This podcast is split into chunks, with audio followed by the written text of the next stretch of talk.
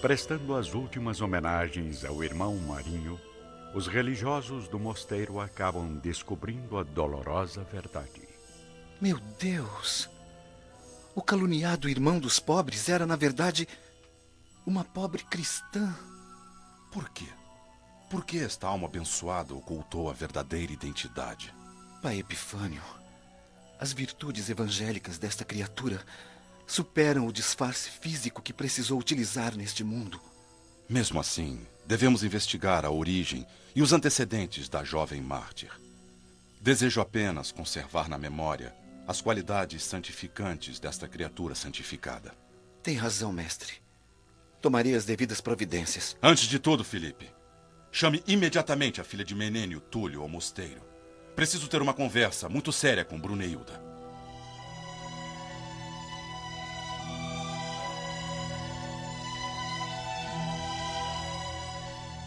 Logo ao início da tarde, Bruneilda se dirige ao aposento do monastério onde o corpo da jovem desencarnada ainda repousa sobre o leito. Reconhece essa pobre criatura? Não, não é possível. Ai, me perdoe, pai Epifânio. Eu cometi um crime impiedoso contra esta jovem inocente. Compreende agora a tragédia que causou com seu ato irresponsável e covarde? Agora, volte para casa e confesse ao seu pobre pai a verdade escandalosa. Nunca mais a figura de Célia foi esquecida pelos religiosos, pelos crentes, pelos desventurados e aflitos.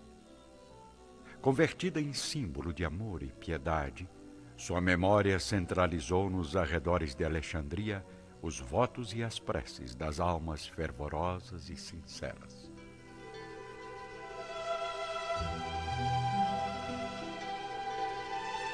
Vamos agora nos transportar ao plano espiritual. Acompanhando nossas principais personagens à vida depois da morte, antes de iniciarem novas lutas terrenas, encontramos as almas em grupos dispersos, conforme o seu estado de consciência. Com exceção de Célia, chamada a um mundo superior, onde recebe a tarefa de velar pela evolução de seus entes queridos, os demais permanecem nas esferas mais próximas da Terra, regiões de trabalho e de luta, armazenando novas energias para o esforço no plano material. De todo o grupo, as personalidades de Cláudia Sabina, Lólio Úrbico, Fábio Cornélio e Silano Plautius são as que permanecem nas regiões mais rasas e sombrias. Em esferas mais elevadas, Elvídio Lúcius, junto aos familiares, inclusive Ciro, repousam do trabalho, fixando as bases espirituais que irão assegurar o seu futuro. Algumas personagens, como Nestório e Policarpo, fazem grandes peregrinações pelos arredores sombrios do planeta cooperando com os mensageiros de Jesus e pregando a boa nova aos espíritos mais desalentados. A vida cariciosa do plano espiritual constitui para todos um conforto suave, onde recebem as verdades do Mestre, enchendo os corações de paz e de esperança.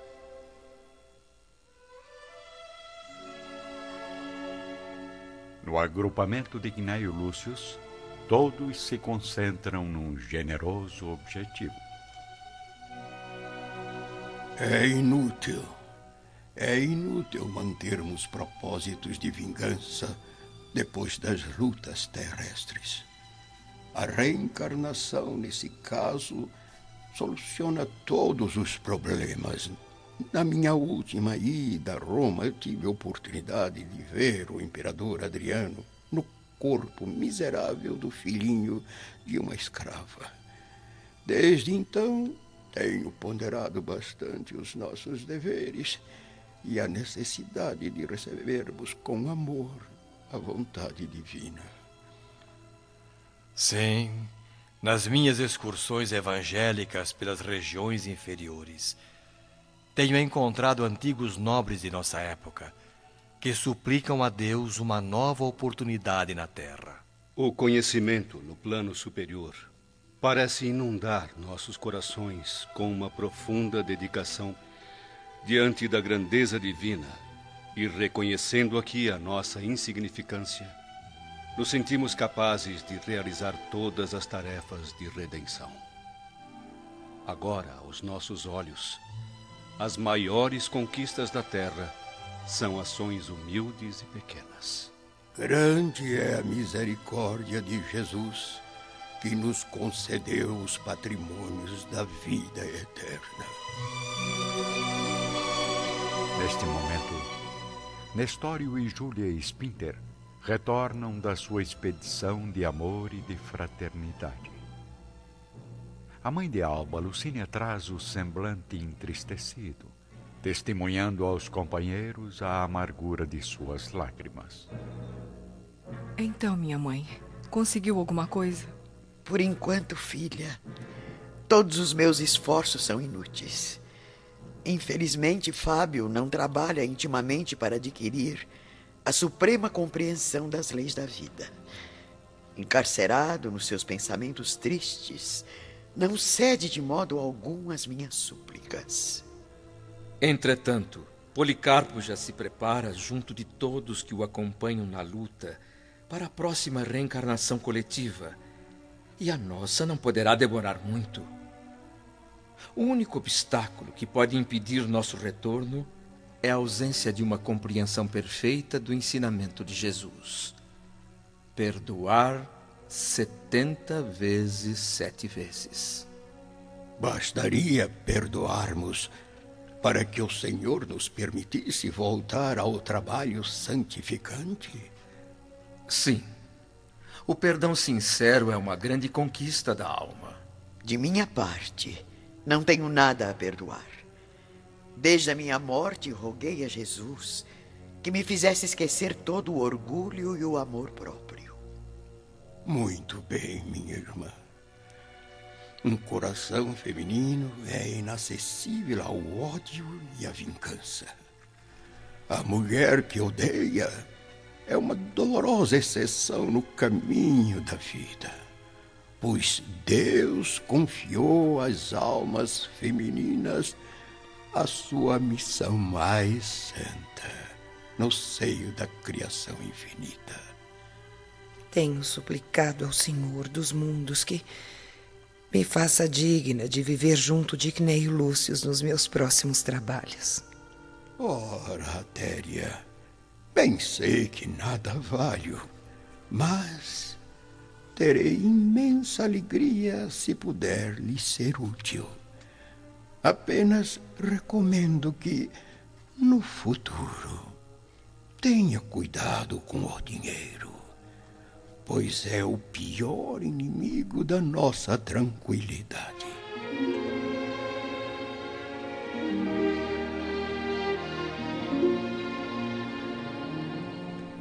Certo dia, porém, um mensageiro das alturas convoca o grupo de Cneio Lúcius. Todos comparecem perante os irmãos espirituais que presidem os seus destinos, a fim de escolherem livremente as futuras provações. Uma das situações que mais receio é a vida em comum com Lólio Úrbico. Temo que ele retorne às tendências inferiores da sua personalidade. Devemos convencê-lo pela dedicação e pelo amor. Tenho suplicado a Jesus que nos conceda forças. Estarei constantemente ao seu lado, Elvídio, a fim de podermos transformar os sentimentos de Lólio Úrbico em fraternidade, afeição espiritual. Sim, meus filhos. Precisamos amar muito.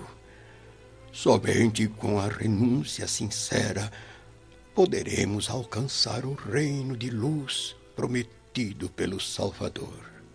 Entre todos os que ficarão sob a nossa responsabilidade, existe uma alma credora da nossa compaixão mais profunda. Sim, me refiro a Cláudia Sabina, que ainda tem o coração perdido num deserto árido. As últimas visitas que fiz a ela na região das sombras, deixaram minha alma profundamente amargurada.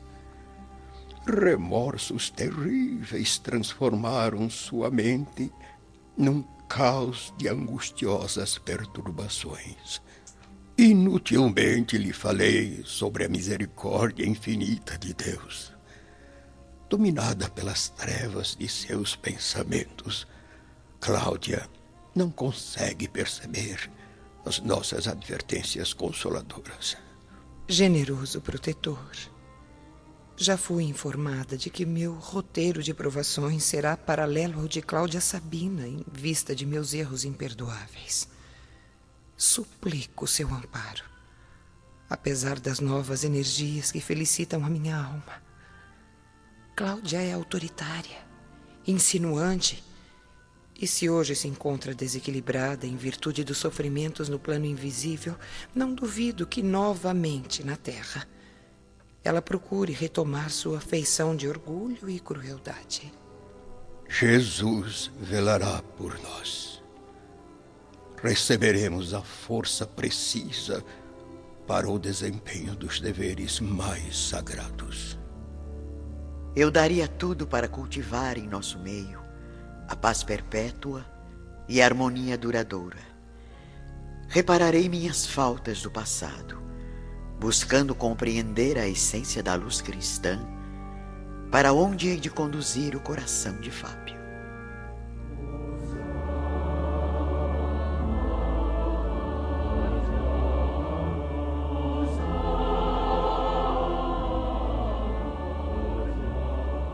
A vida do grupo de Cneio Lúcius prossegue assim em expectativas promissoras para o futuro.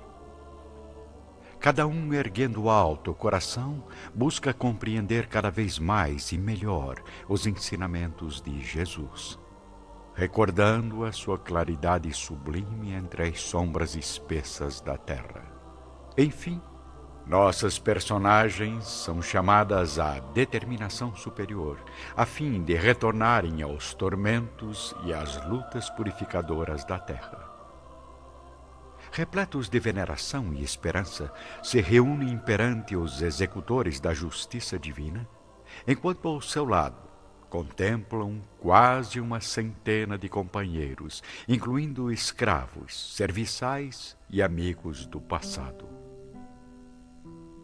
No recinto espiritual de beleza maravilhosa, intraduzível na pobre linguagem humana, existe a cariciosa vibração de uma prece coletiva que se escapa de todos os corações.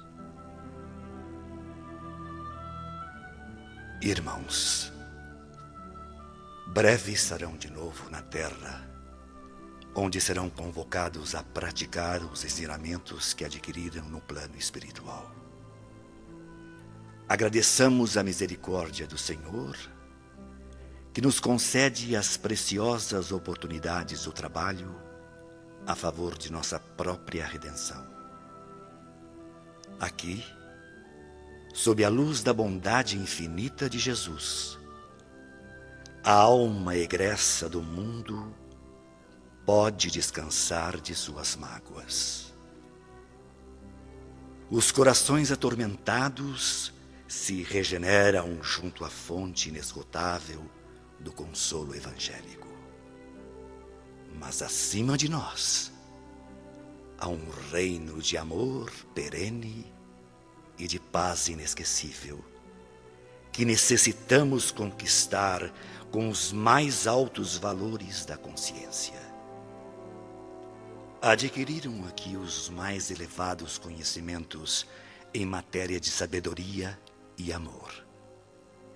Experimentaram o alívio das sublimes consolações.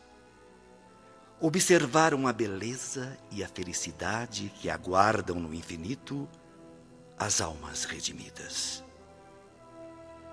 Porém, é necessário que regressem à Terra a fim de poderem experimentar o valor do seu aprendizado. É na esfera terrestre, escola dolorosa e bendita da alma, que se desdobra o campo imenso de nossas realizações.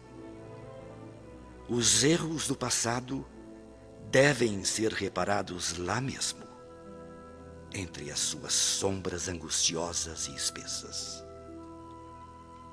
Na terra está o aprendizado melhor.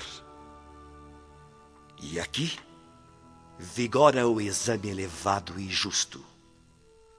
Lá é o plantio. Aqui, a colheita. Voltem novamente às provações terrestres e reparem o passado doloroso. Abracem os inimigos de ontem para se aproximar dos seus futuros benfeitores. Fechem as portas da exaltação no mundo e sejam surdos às ambições.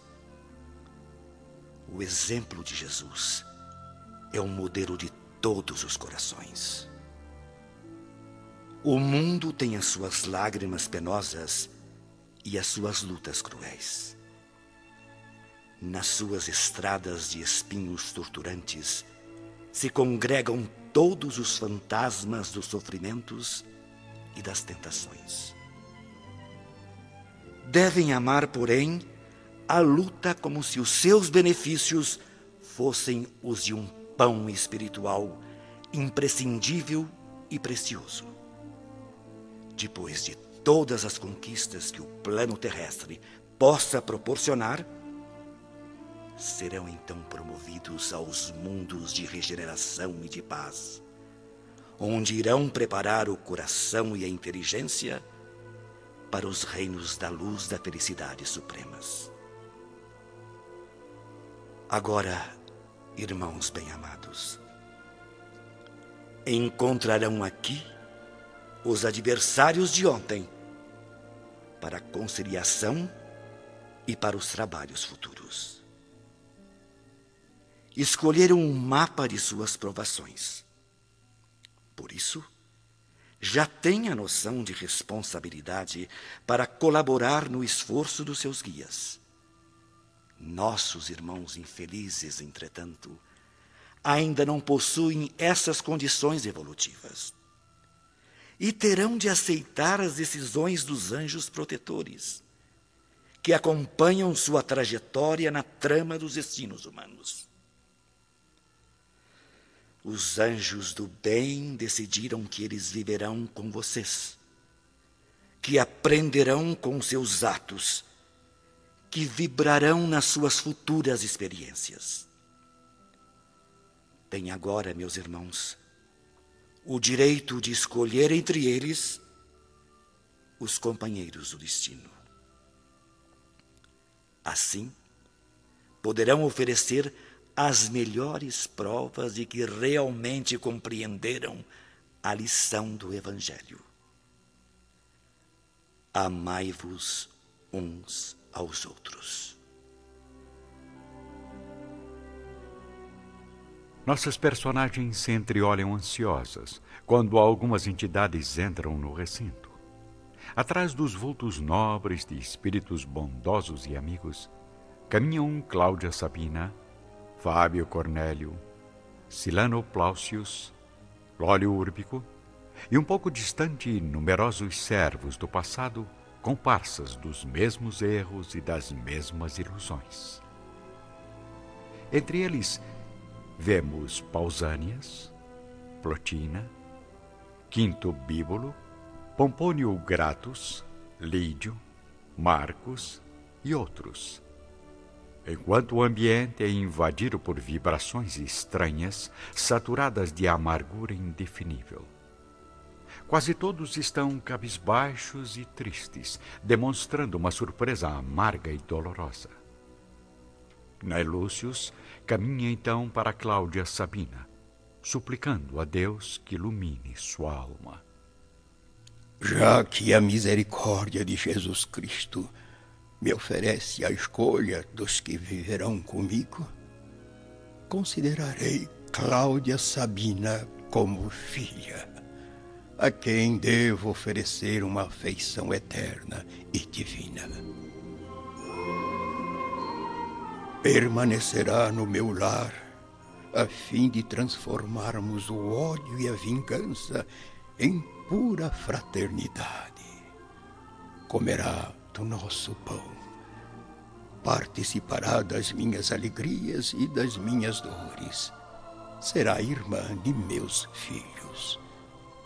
Cláudia Sabina chora profundamente, sensibilizada pelo amor daquela alma generosa.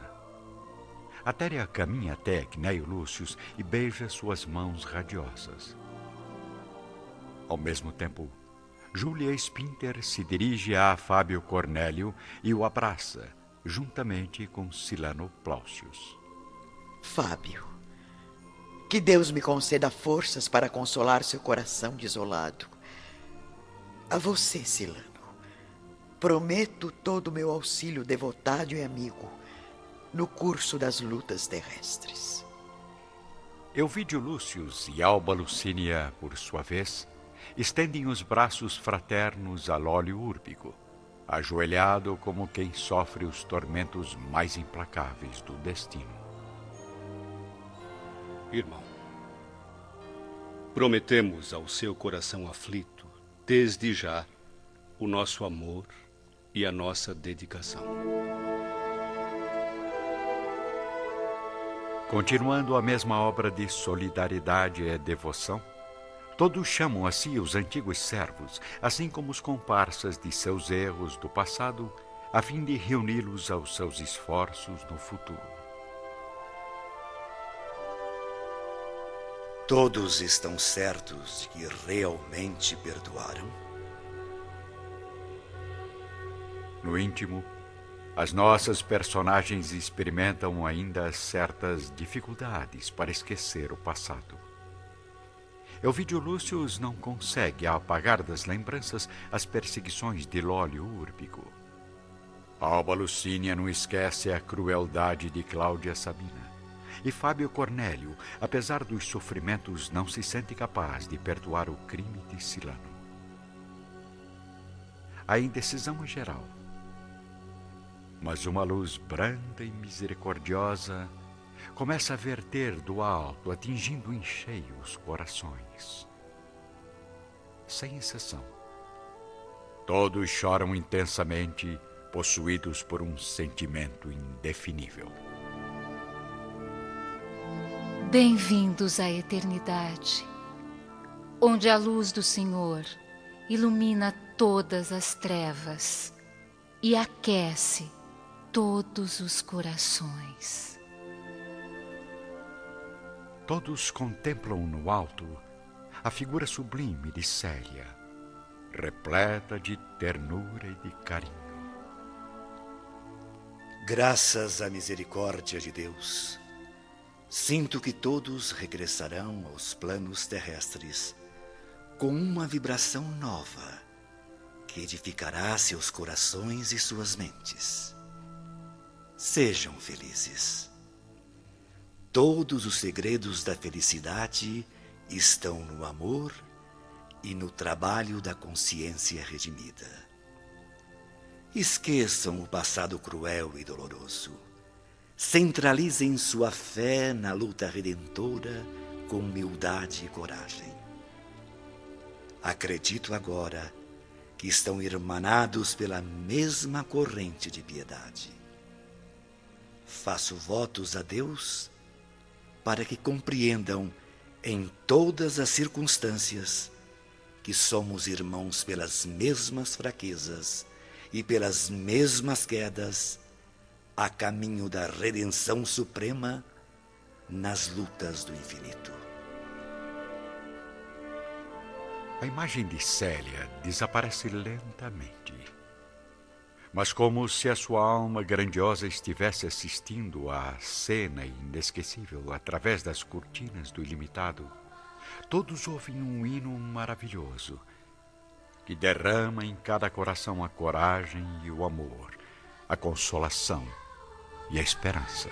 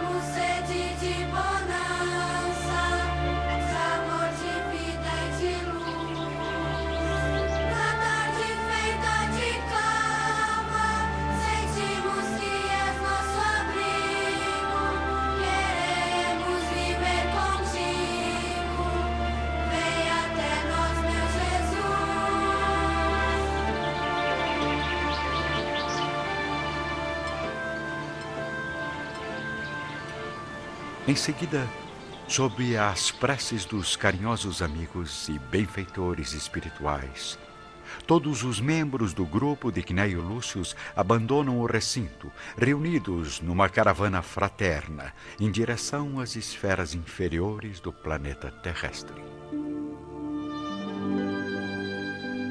Neste momento, porém, há entre todos o desejo de consolidar a paz interior antes de recomeçar as provações. É então que Cláudia Sabina, num gesto espontâneo, se aproxima de Alba Lucínia. Não me atrevo a chamá-la de irmã, pois fui no passado o impiedoso carrasco de seu coração sensível e bondoso. Mas por quem é, pelos sentimentos generosos que possui na alma, me perdoe novamente. Fui o algoz e você a vítima. No entanto, pode ver aqui toda a minha ruína dolorosa. Perdoe os meus erros, para que eu sinta a claridade do meu novo dia.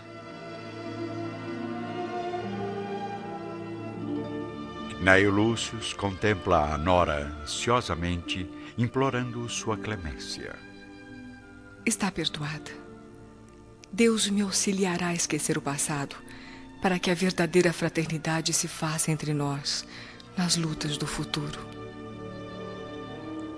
Enquanto a maioria das personagens troca opiniões a respeito dos novos desafios, surge ao longe a atmosfera terrestre, envolta numa tempestade de sombras espessas. Eis a nossa escola milenária.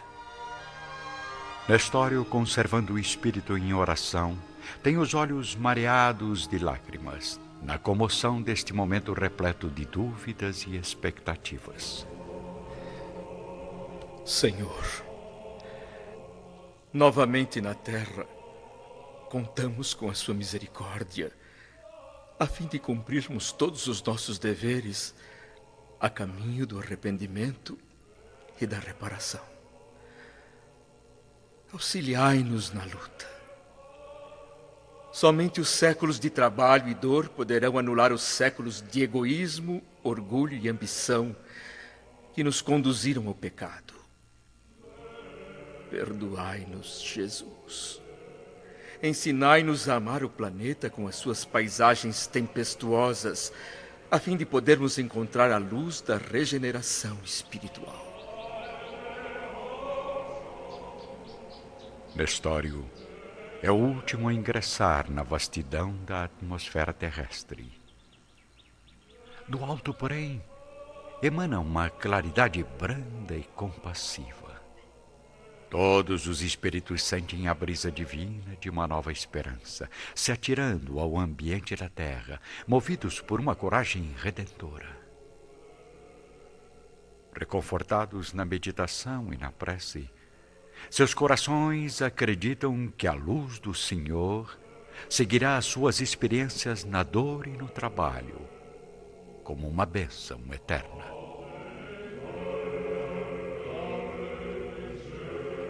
Os tons mais sombrios e as cores mais vivas da existência humana atravessaram os campos da sua visão interior. Você assistiu com os olhos da mente a trajetória de um espírito que sofreu a dor da crueldade, do abandono e da covardia.